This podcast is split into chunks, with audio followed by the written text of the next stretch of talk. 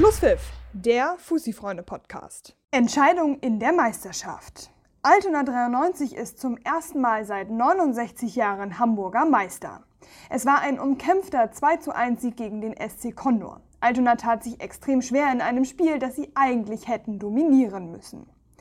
Am Ende glich das Ganze eher einer Zitterpartie und so war nach dem Schlusspfiff die Erleichterung deutlich zu spüren. Doch nach einigen Minuten feierten die Berghahn-Bengel ausgelassen mit ihren Fans. Auch Trainer Berghahn Algan war mehr als erleichtert. Glücklich. Glücklich, äh, wie gesagt, das war äh, ein Marathon und äh, die Mannschaft äh, hat sich wirklich diesen Titel verdient. Und auch die Fans, sieht man auch, es ist ein Verein, der viel zu lange drauf gewartet hat. Weitere Stimmen und Impressionen der Meisterfeier seht ihr in unserem Video der Rubrik Kabinengeflüster. Dort kommt auch Manager Andreas Klobedanz zu Wort, der den Aufstieg gestern noch gar nicht so richtig fassen konnte. So glücklich die einen, so traurig die anderen. Der SC Condor ist nach 28 Jahren Oberliga-Zugehörigkeit in die Landesliga abgestiegen. Obwohl die Raubvögel sich im Spiel gegen Altona gut geschlagen haben, können sie die sieben Punkte auf Platz 15 nicht mehr aufholen.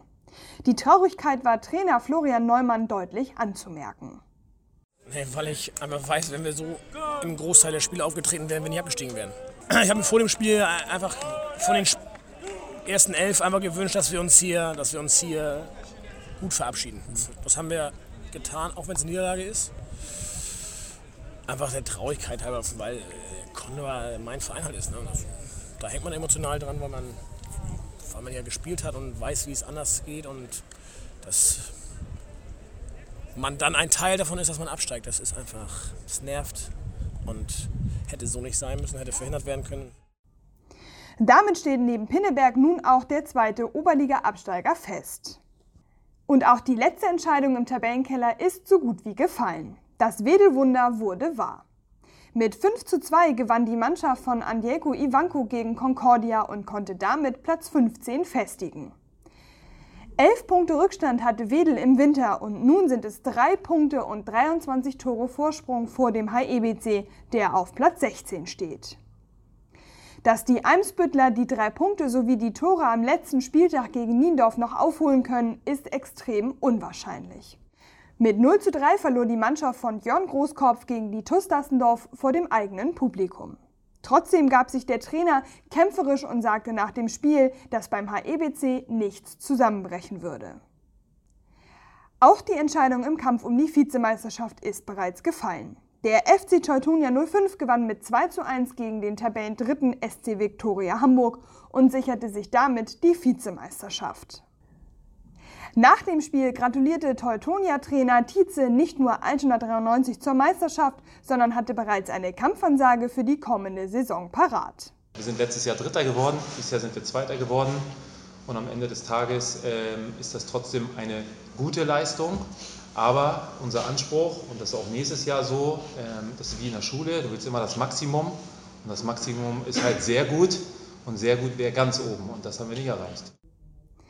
Die weiteren Ergebnisse der Oberliga Hamburg. Meindorfer SV gegen Niendorfer TSV 0 zu 7. SV Kurslack Neuengamme gegen BU 3 zu 4. Buchholz 08 gegen VfL Pinneberg 9 zu 0. TSV Sasel gegen TUS Ostdorf 8 zu 2 und SV Rugenbergen gegen FC Süderelbe 2 zu 0. Kampflos zur Meisterschaft. Die Landesliga Harmonia hat ihren Meister gefunden. Weil der FC Elmshorn am Freitag nicht antrat, ist der HSV 3 bereits zwei Spieltage vor Saisonende Meister. Der FC Elmshorn hatte nach eigenen Angaben nur acht einsatzfähige Spieler zur Verfügung. Die Reaktion der Rothöschen war eher wütend und die Freude über die Meisterschaft und den Aufstieg in die Oberliga eher getrübt, wie Marcel Jansen uns im Interview sagte. Also nicht nur bei mir, ich glaube bei der Mannschaft. Wir waren erstmal, wir haben gedacht, das ist ein Scherz, aber da April ja vorbei ist, haben wir gemerkt, dass es wirklich so ist. Wir haben uns so gefreut hier mit den Fans zu Hause im Heimspiel dann irgendwie das nach dem Spiel irgendwie mit dem Spiel zu feiern. Und äh, wir haben so Bock gehabt auf das Spiel. Ich habe äh, in unserer WhatsApp-Gruppe, die ist geflutet in den letzten Tagen, weil alle so heiß auf das Spiel waren, auch im Training. Und äh, ja, die Fans haben auch äh, sich gefreut auf das Spiel und deshalb sind wir schon traurig, aber am Ende ja, es ist ja nicht unser Verschulden. Wir haben eine gute Saison gespielt, eine geile Saison gespielt und freuen uns jetzt mit den letzten beiden Spielen nochmal, dann auch mit dem letzten Heimspiel hier äh, nochmal äh, sozusagen die Saison beenden zu können. Und das tut schon weh, wenn man im Amateurfußball nicht auf den Fußballplatz kommt, nachdem du so eine lange Saison hinter dir hast. Ist schade. Hinter dem HSV 3 machte der USC Paloma mit einem 4:2 Sieg gegen den SC Nienstedten die Vizemeisterschaft fix. Die weiteren Ergebnisse der Landesliga Harmonia. Tura Haagsheide gegen FC Union Tornisch 1:1. Eintracht Lockstedt gegen SV Eidelstedt 6:0. Skala gegen Nikola Tesla 2:2. Halzenbeck-Relling gegen SC Sternschanze 0:2. FC Türkei gegen Harburger TB 3 zu 0 und SSV Ranzau gegen Niendorfer TSV 2 3 zu 5. In der Landesliga Hansa steht der Meister ebenfalls fest, zumindest zu 99 Prozent.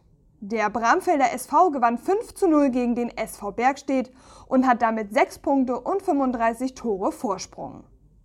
Zwei Spieltage vor Saisonende ist der Bramfelder SV damit praktisch Meister auch wenn die Bramfelder keine Anstalten machten, den Titel zu feiern.